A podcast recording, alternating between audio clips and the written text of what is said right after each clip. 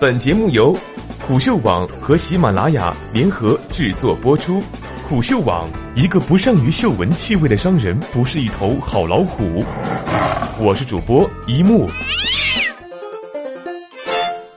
本文来自霍炬的微信公共账号“歪理邪说”。微信又一次封了 Uber 一堆账号的事情，应该大家都知道了。到底是微信因为腾讯投资的滴滴和 Uber 竞争而拉了偏手？还是因为 Uber 营销违反了微信公布的规则，每个人都有不同的看法。但首先要明确的是，认为此事和滴滴有关是合理的怀疑。嗯哼，这种看法绝不是反对者所说的阴谋论。腾讯大额投资了滴滴打车，这是公开的消息。在任何事件或者案件的调查中，资本上的联系通常被认为是明确的证据。这种资本关系一定是突破口或者率先被怀疑的因素，而且往往最终会是证据链上最坚定的一环。怎么能被认为是阴谋论呢？哼，那什么才是真正的阴谋论呢？我来举一个例子，因为张小龙和菜头是朋友，而菜头又是雕爷的朋友，雕爷担心啊，这 Uber 成为 O to 的入口之后呢，会影响合离家的未来布局，所以走了这层关系，让微信封掉了 Uber，这才是标准的阴谋论。两者对比就明白了，所以不要随便说别人是阴谋论，这个词不应该是被当做一个万能的帽子去扣翻不喜欢的论点。大概是因为中国是一个政府过于强势的国家，企业尤其是民营企业显得比政府可爱很多，哪怕垄断也可爱，所以中国人特别是知识分子们始终对企业甚至垄断企业怀有无边的善意，但实际上这是错的。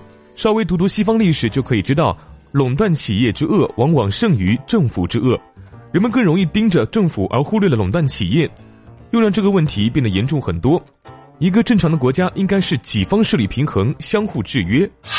美国是使用反垄断法最凶狠的国家，虽然当年的 AT&T 分拆案呢，至今还被人们争论对错以及效果是否正面，但不可否认的事实上，因为反垄断法的存在，美国企业的垄断小心的多，也透明很多。它并不会天天落下来扎你一下，但你总要担心它某天会掉下来，一刀砍了你的头。而中国垄断企业并不需要有这种担心。顺便推荐一部剧，叫做《超越时间线》，这是一部加拿大科幻剧集，是一部描述未来垄断企业控制国家之后的故事。他把这个话题的思考推向了娱乐业没有到过的深度，值得一看。说来有趣，加拿大人对于企业垄断和企业干扰政府的担心远胜于美国。这类作品往往也出自加拿大人之手。好，继续说回垄断企业和互联网。传统的垄断企业是水电啊、煤气啊、电信啊这种基础设施，而今天当信息本身已经成为基础设施的时候，互联网公司自然会出现天生的垄断者。无论 Facebook 还是微信，事实上都已经接近于垄断。今天的互联网已经不是二十年前，早就不是一个个独立站点连接而成的巨型网络，而是一个个巨型企业造就起的国家。人们只能生活在其中。如果你非要生活在国际的围墙之外，那恐怕很难活下去。垄断企业已经是摆在所有人面前的一个大问题，只是有人察觉，有人没察觉而已。传统的基础设施垄断企业控制的只是生活资料，他们不太具备改变人们想法的能力。互联网企业不一样，他们本身就是传媒，改变人们的想法并不困难，又有太多的生意寄生于他们之上，借此盈利。比起传统的垄断企业，互联网垄断企业更像是一个完整的国家。他们提供就业、获得税收，并且制定规则去约束生活其中的人和其他企业。最近最大的案例，应该就算是扎克伯格的捐赠股票行为。他们成立的这家新实体 Chan Zuckerberg Initiative LLC 是历史上没有出现过的形态。现在很难说未来会发展成什么样。我们不谈慈善的目的本身，它对于政治的影响很可能也是前所未有的。传统垄断企业提供的多是单一服务，通过收费获取利润，生态上的意义不强，也很难制定什么规则，最多经常涨涨价，多赚点钱。互联网企业可不一样，无论是阿里还是腾讯，都已经有了制定规则的能力。一个规则的变动，很可能导致一家中型规模企业直接倒闭，小团队更是无法抗衡。在这种情况上，规则已经不再是普通的规则，它事实上已经成为了一种法律。违反这些规则，很多时候比违反真正的法律要付出更多代价。我们也必须当做法律来看待他们。所以，我们要求这些已经接近法律的规则，需要具有细则、透明性、救济手段以及在执行层面上的公平。这不是为了 Uber，而是为了每一个微信用户，以及每一个尚未被腾讯投资的公司的利益和未来。以这次微信发出的公告为例，微信公众平台近日连续接到用户反馈和举报，反映部分公共账号存在恶意营销、诱导分享以及借助收集用户信息牟利的行为。这种罪名就缺乏细则。什么叫做恶意营销？什么叫做诱导分享？什么行为叫做手机用户信息牟利？完全没有细节定义。如果按照字面意义随便解释，我相信微信可以封掉百分之九十九的账号，甚至连个人账号也难逃此劫。对比一下所谓的刑法口袋罪中的曾经的经典流氓罪的法条，会发现他们非常神似。在流氓罪被废止之前，它是这么定义的：聚众斗殴、寻衅滋事、侮辱妇女或者其他的流氓活动，破坏公共秩序、恶劣情节的，构成流氓罪。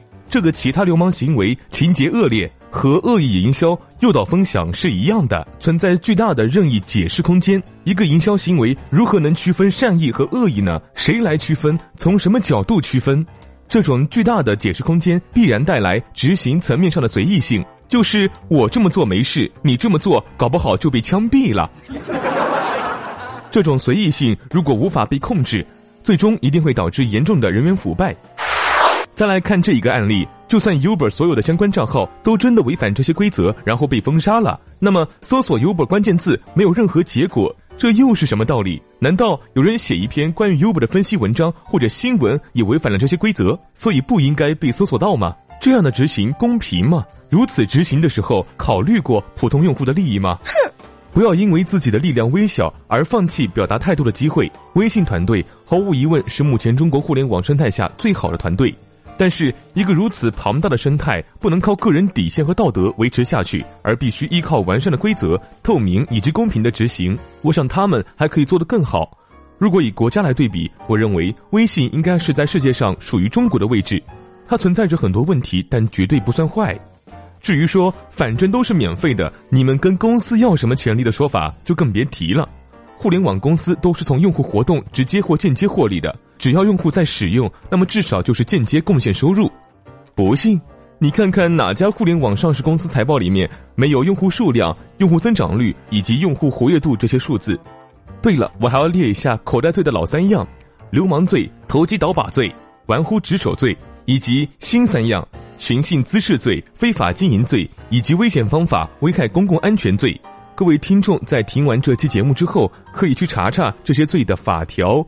执行案例绝对大开眼界，哎，现实世界够糟糕了，所以希望虚拟世界别那么糟糕。毕竟啊，这网络空间是从平等共享的乌托邦形式开始的。我是一木，我们下期再会。